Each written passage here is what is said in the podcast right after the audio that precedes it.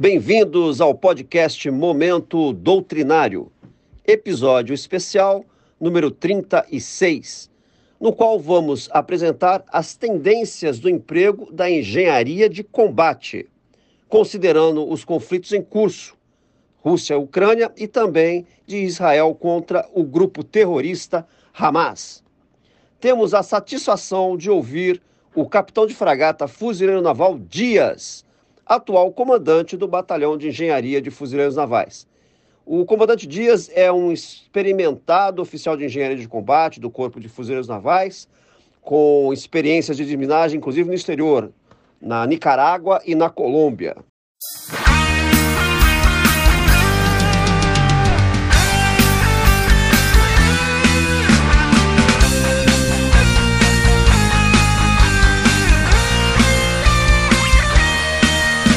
Eu sou o comandante Dirley, imediato do Comando do Desenvolvimento Doutrinário do Corpo de Fuzileiros Navais, CDD-CFN. E neste episódio apresentaremos as tendências do emprego da engenharia de combate nos atuais conflitos.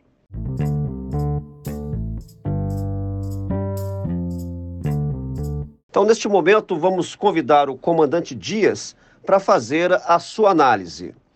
Comandante Dias, nós estamos há quase dois anos do início do conflito entre Rússia e a Ucrânia.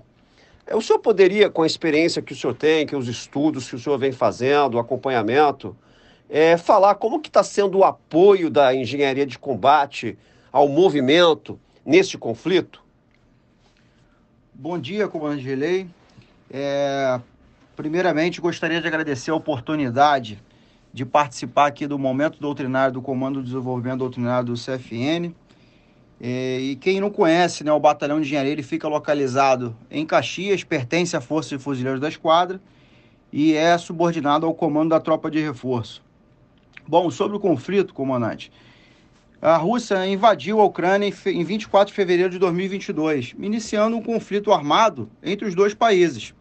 A engenharia de combate russa desde o início, vem desempenhando um papel central no apoio aos elementos em primeiro escalão, tendo em vista as características físicas do terreno e a resistência ucraniana empreendida.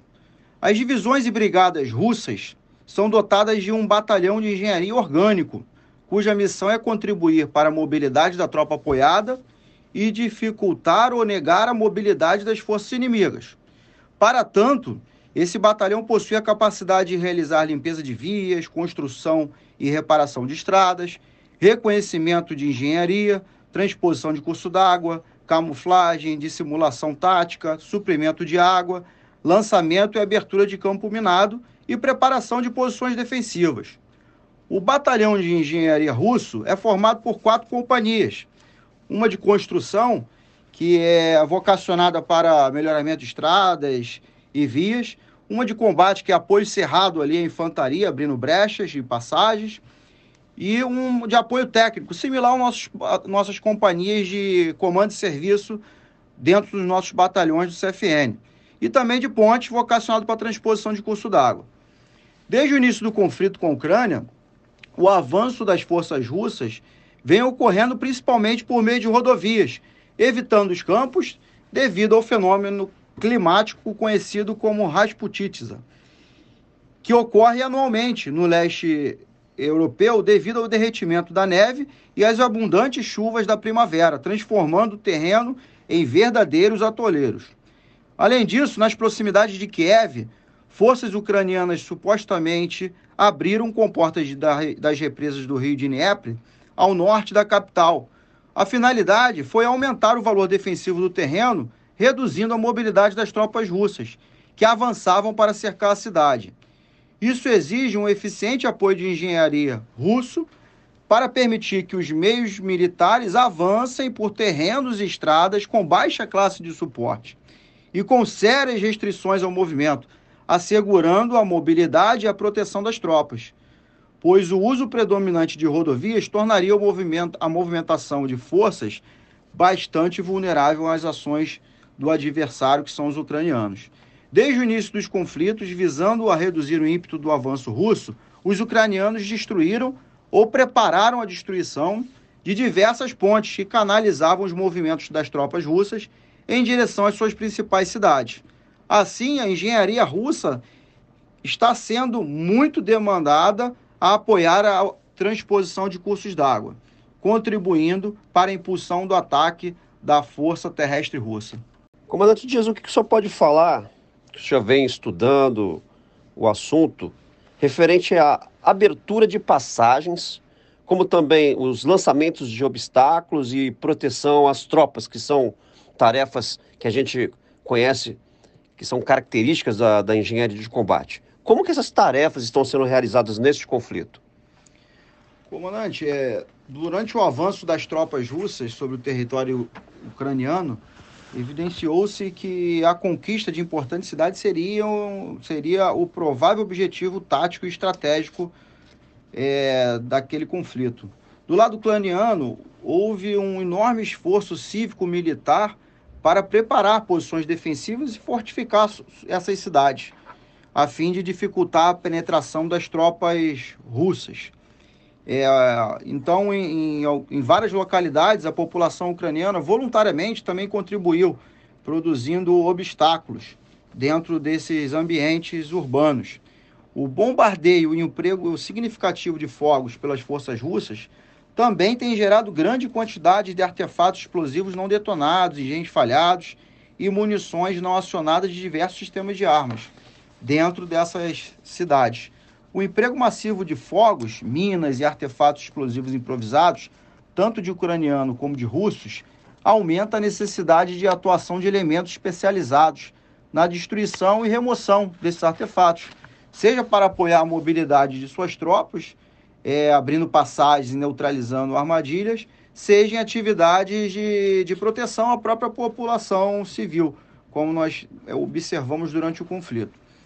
Já nas áreas abertas, como nas estradas e campos, o emprego de minas terrestres anticarro pelos ucranianos tem sido, desde o início do conflito, um meio muito importante para tentar deter o avanço das potentes tropas blindadas russas. As minas terrestres são empregadas para moldar os corredores de mobilidade, canalizando as tropas russas para áreas de engajamento taticamente apropriadas para sua neutralização.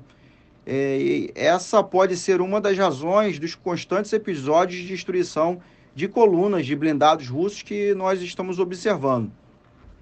Para fazer frente a essa ameaça, a engenharia russa utiliza modernos meios de desminagem e desativação de artefatos explosivos, a fim de garantir a mobilidade de suas tropas. Um exemplo é o veículo de desminagem Uran-6, é, que vem sendo empregado largamente pelos russos que ele é remotamente pilotado para abertura eh, de passagem nos campos minados. É, além disso, os batalhões russos possuem grande variedade de equipamentos especiais, em sua maioria blindados ou mecanizados, proporcionando um efetivo e cerrado apoio aos elementos de combate. Um exemplo é, é o uso predominante da viatura blindada, uma viatura blindada especial de engenharia BAT 2, que vem proporcionando elevada mobilidade às tropas russas, por meio de abertura em obstáculos, melhoramento de vias e de estradas, que ela possui ali à sua frente uma lâmina, um 12, que permite isso. Ela é de origem russa e, está contribuindo bastante também na parte de contramobilidade, onde ela ajuda é, as tropas de infantaria para construir seus abrigos e até mesmo suas trincheiras que interligam essas posições. O emprego de campo minado constitui o modo prioritário da doutrina russa em situações defensivas e até mesmo ofensivas. E para isso, ele também é, é, é, emprega um veículo blindado, um outro veículo blindado chamado GMZ-3, que é capaz de lançar um campo de, de minas em menos de, de 20 minutos e uma área previamente planejada. E eles também contam com um outro veículo, o MZ-3, que ele é um sistema remotamente pilotado né, de lançamento, onde ele consegue lançar minas antipessoal a 30, 60 metros de distância em torno do seu eixo, a uma velocidade até de 40 km por hora. Então podemos observar a preocupação da Rússia em manter as tropas de engenharia com meios especiais blindados e com elevado grau de adestramento, prontidão e modernização, pois são essenciais num conflito como esse de larga escala.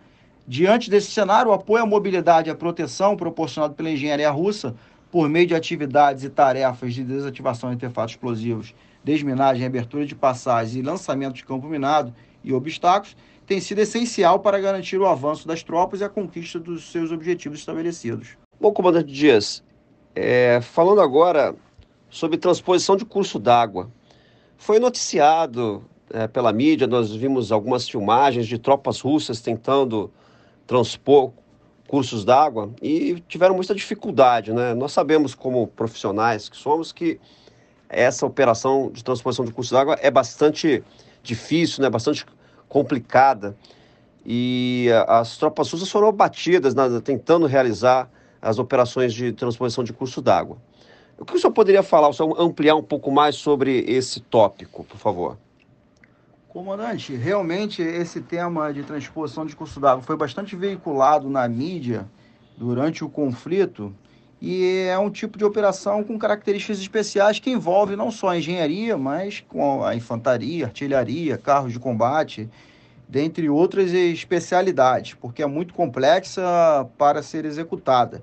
Mas a engenharia russa ela, é, ela possui modernos meios e eficientes de transposição não é possui, por exemplo, um, um veículo lançador de ponte de pequenas brechas de até 20 metros, que às vezes a gente encontra no terreno, mas também pontes de maior porte, podendo alcançar até é, rios de 268 metros e suportando 120 toneladas. E com a montagem de forma muito rápida, com até uma hora já está operando. E no conflito atual, apesar de, de de ter ocorrido algum, alguns insucessos, a Rússia realizou diversas transposições com êxito, como podemos citar a travessia de um curso d'água sem oposição, mais ou menos em março de 2022, em Teterive, a oeste de Kiev, com forças do eixo norte e parte de comboio logístico é, em aproximação para o cerco da capital. No entanto, a desastrosa operação ocorrida no início de maio de 2022 às margens do rio Donetsk levantou diversos alertas sobre a importância dos procedimentos doutrinários a despeito da excelência dos materiais existentes. Embora o exército russo tenha superioridade material de engenharia em comparação com o ucraniano e tenha realizado algum, algumas transposições com êxito ao longo do conflito, os fundamentos essenciais de uma operação de transposição não devem ser negligenciados em hipótese alguma é, e sob a, pressa, sob a pena de fracasso e perda do poder de combate. No início do, de, de maio de 2022, um batalhão russo, possivelmente tentando realizar a transposição do Rio Donetsk, como parte de uma provável ação de cerco a uma localidade no leste ucraniano, foi praticamente aniquilado. Estima-se 40 veículos destruídos, né, muitos blindados, tendo-se também em torno de 1.500 militares mortos e feridos. E o que ocorreu é que durante a atividade de reconhecimento especializado, a engenharia ucraniana, por meio de emprego de drones e patrulhamento, observou excessiva concentração de meios de travessia e blindados russos na margem oposta do rio. E após um minucioso estudo do terreno, estimou os possíveis locais de travessia e, conforme as características do rio, a quantidade de meios necessários de transposição e o tempo provável para a montagem das pontes, e conseguiu planejar um ataque aos meios russos. No momento em que boa parte dos meios da operação de transposição russo já estava desdobrada, ocorreu intensificação de fogo sobre o local, causando já as baixas que comentamos. A desastrosa tentativa de transposição russa claramente apresentou falhas doutrinárias de fundamentos, táticas, técnicas e procedimentos, ocorreu grande concentração de meios de travessia na zona de reunião final de material de engenharia, não houve uma efetiva é, busca de alvos de artilharia ucraniano a fim de evitar esses fogos nos locais de travessia. O levantamento de inteligência sobre as possibilidades do inimigo e o estabelecimento da cabeça de ponte foram deficientes e a falta de sigilo e baixa dispersão dos meios antes e durante a transposição demonstraram né, falhas básicas de procedimento. Atualmente, com a evolução tecnológica dos meios de comando e controle vigilância, como os modernos e com modernos satélites, drones, fica muito difícil manter o sigilo de uma operação como essa. mas deve-se sempre buscar a surpresa tática por meio de simulações a fim de iludir o inimigo. A nossa doutrina do CFN, da Marinha, no que se refere a esse tipo de operação, é bastante eficiente, pois as falhas da transposição russa poderiam ter sido evitadas por, um, um, um por meio de um estudo rápido do nosso manual da série CGCFN, que fala sobre o assunto. E que, embora antigo, contém fundamentos básicos presentes e destacados aí que estamos observando no, no conflito. Para o Corpo de Fuzileiros Navais, o indicativo que se destaca é reforçar a importância de possuir meios de transposição de curso d'água adequados com capacidade que se deseja empregar.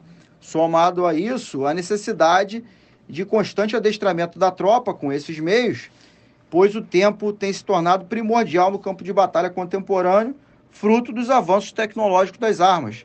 Dessa forma, os erros e acertos da engenharia russa no conflito atual, permeados pela nossa realidade, são valiosos indicativos para colaborar com a evolução da doutrina.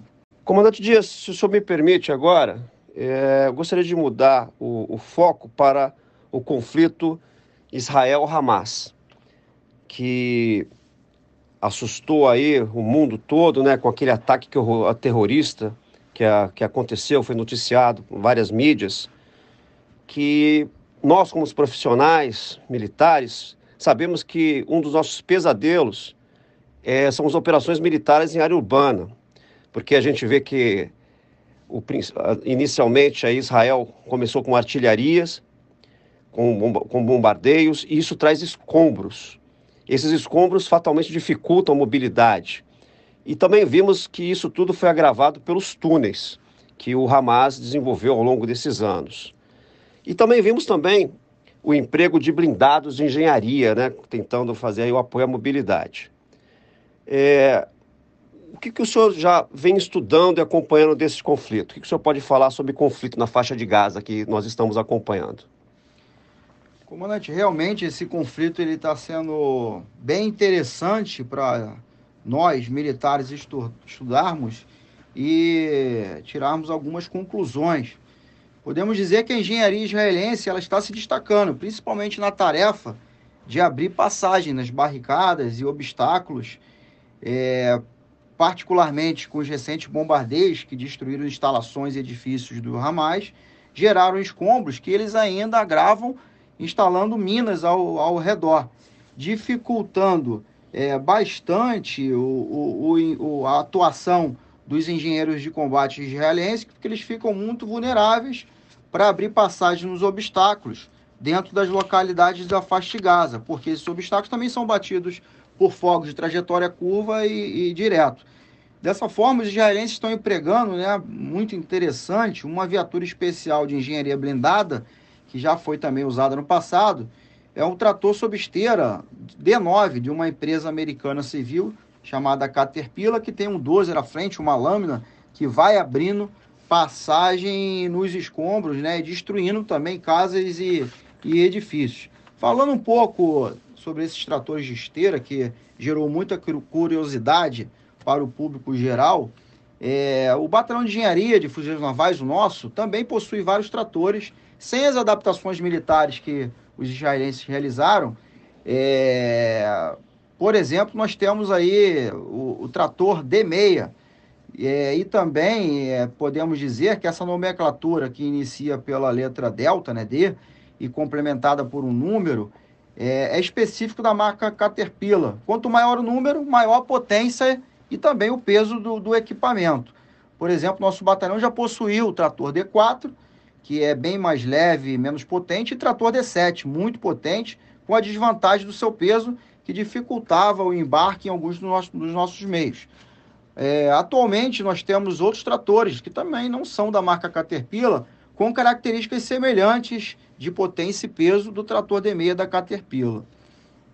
É, ao longo dos anos, é, além da Caterpillar, Israel foi aprimorando adaptações militares no trator civil D9 e atualmente ele possui escalificador traseiro, sistema de polia trator elevado que melhorou a tração, podemos movimentar até 71 toneladas, kit de blindagem que foi adaptado para o motor e para o sistema hidráulico, adicionando uma lâmina frente mais reforçada. É, os vidros foram blindados, contando com reforço na parte inferior para proteção contra minas e artefatos explosivos. E tá, ele se mostra muito eficiente na proteção do, do, do seu operador. Além disso, também foi instalada grades de ferro para proteger o, a sua cabine contra é, armas anticarro e também, de forma ofensiva, instalada metralhadoras MAG e é, lançadores de granadas no topo de suas cabines, provendo mais ofensividade ao, ao trator. E com base nesses aprimoramentos, eles também criaram um, um trator D9 remotamente controlado por operadores a dezenas de quilômetros aí de, de distância e ter, é, observando tudo por câmeras inte, integradas. E agora também já tem um sistema né, que é resistente a ataques de míssil anticarro, é, que protege um pouco melhor os seus operadores que se tornaram alvos é, dos inimigos devido à sua eficiência no apoio à mobilidade. Então é importante ressaltar que esses tipos de tratores também possuem sérias desvantagens é, com sua mobilidade, porque é um equipamento civil adaptado e ele possui muita capacidade de tração, muita força para empurrar escombros e destruir instalações, mas tem limitações para o deslocamento em longos trajetos, e porque ele foi concebido para um movimento lento e curto.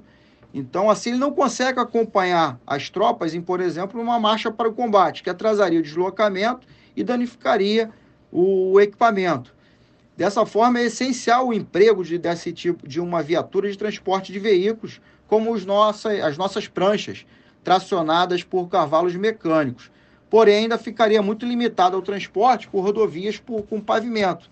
Então, é, dificultando o emprego para acompanhar os blindados de tropas que trafegam em qualquer terreno. Ou seja, o emprego de tratores civis adaptados deve ser muito bem planejado em qual área de operações que realizará o apoio cerrado à infantaria. Uma outra solução seria a disponibilidade de viaturas de transporte de tratores que consigam se deslocar em qualquer terreno, como os nossos blindados. Então, é, comandante, o, os equipamentos pesados de engenharia, como retos escavadeiras, escavadeiras, motoniveladoras, compactadores e tratores, são muito importantes à mobilidade contra a mobilidade e proteção nas operações militares. E no atual conflito, os tratores sob esteira estão se destacando nessa, nessa operação militar em área urbana, na, na faixa de, de Gaza, realizando diversificadas tarefas. Comandante Dias, além dessas observações que o senhor fez, essas descrições que o senhor fez sobre a, a engenharia de combate, quais outras é, apoios de engenharia que a gente pode verificar nessas operações militares israelenses na faixa de Gaza? Comandante, temos alguns aspectos interessantes pra, para serem citados. Os israelenses é, adaptaram né, o blindado Centurion, que já tinha sido retirado da, de operação, criando o blindado Puma para o transporte dos engenheiros de combate, com a preocupação deles possuírem a mesma capacidade de deslocamento e blindagem para o apoio cerrado à infantaria, que também é deslocada por blindados, blindados sob esteira. O Puma possui capacidade de transportar até sete engenheiros com todo o seu equipamento necessário. Outro meio adaptado para o transporte da engenharia é o novo blindado israelense, Namer, que, por meio de sua versão específica para o corpo de engenheiros de combate, é muito mais moderno que o blindado Puma, podendo transportar nove engenheiros, possui uma defesa ativa contra armas anticarro que intercepta mísseis e granadas antes de atingir a sua superfície blindada, além de possuir uma proteção no assoalho em V contra onda de choque de explosões de minas anticarro e outros explosivos. E também possui lâminas à frente para abrir passagens em, em obstáculos, é, proporcionando uma maior mobilidade. E além disso, também tem instalado um, um lança-foguete chamado Carpet, é, que é um método explosivo de abertura de brecha que lança é, explosivos em linha à frente, abrindo uma passagem com até 100 metros de profundidade, com largura suficiente para transitar qualquer tipo de veículo. É, vale ressaltar que, apesar também né, de não existirem muitos cursos d'água na faixa de Gaza, o Hamas construiu vários forços anticarro. Com isso, o Israel, mais uma vez adaptando, utilizou os blindados antigos M60 para é, lançar pontes de pequenas brechas com profundidade reduzida para apoiar a mobilidade de suas tropas. Outro esforço das tropas de engenharia israelense são as inspeções dos túneis, que ficaram muito conhecidos aí na mídia, é, construídos pelo Hamas na faixa de Gaza. É, as forças de defesa de Israel costumam se referir ao sistema de túneis do Hamas como Gaza inferior ou metrô, devido à sua grande extensão, em torno de 300, 500 metros, é, que ele já conhecia em outros conflitos. Os túneis são quase todos muito estreitos, devido à pequena largura e altura, e difícil de entrar, de combater dentro deles. Mas as forças de defesa de Israel é, são uma das mais bem preparadas para lidar com esse combate em túneis. Existem tecnologia, tecnologias avançadas para isso e unidades especializadas, como a unidade Yahalon, do Corpo de Engenharia de Combate israelense, treinada para encontrar, inspecionar e destruir túneis. A dificuldade para entrar são enormes e equipamentos especiais são necessários, como cilindro de oxigênio para respirar, devido à enorme profundidade, às vezes chegando a 50 metros de profundidade, também é necessário de, é, equipamento de visão noturna e os equipamentos de navegação e comunicação muitas vezes não funcionam dentro dos túneis, dificultando ainda mais as operações. E os robôs remotamente pilotados da engenharia têm sido muito úteis na inspeção dos locais para evitar a exposição dos engenheiros e dos infantes. Então, antes da entrada da infantaria, os engenheiros empregam técnicas e procedimentos é, com seus equipamentos especiais, como kits de inspeção, robôs, scanners, é, para verificar a existência de armadilhas, explosivos nos acessos e no interior. E aí prestando uma, um apoio cerrado à infantaria e proporcionando proteção. Além disso, os engenheiros também destroem os túneis com os explosivos e também utilizam um equipamento especial que lança uma massa que ela se expande e bloqueia os acessos dos túneis, inviabilizando a sua utilização. Comparando a engenharia de Israel com a da Rússia, podemos observar que os israelenses utilizaram várias adaptações nos meios civis e também nos militares, buscando soluções internas e externas para transformar viaturas blindadas em viaturas especiais de engenharia. Eles empregam soluções com inovações israelenses, ficando perceptível a preocupação deles em prover meios adequados aos engenheiros, como viaturas com o mesmo tipo de blindagem e mobilidade da tropa apoiada, tanto para o seu transporte para, ou para o cumprimento de suas tarefas. Dessa forma, vem mantendo a impulsão dos seus ataques nas áreas de operações, particularmente nas localidades da faixa de Gaza, onde a engenharia utiliza suas frações em apoio cerrado à infantaria, particularmente na remoção de escombros, destruindo minas, artefatos explosivos nos arruamentos e túneis, assim como na inspeção e desativação de armadilhas nas entradas das instalações. Já a Rússia, como observamos interior, anteriormente, possui muitos meios construídos especialmente para as tarefas de engenharia.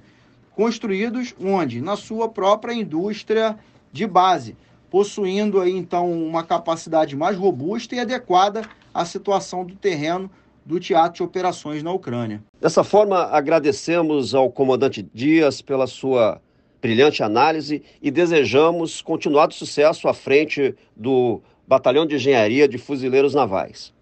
Convidamos também nossos ouvintes para enviar opiniões, críticas e sugestões para as próximas edições. Ressaltamos que as análises aqui realizadas não necessariamente refletem a opinião ou posição oficial da Marinha do Brasil. Até breve.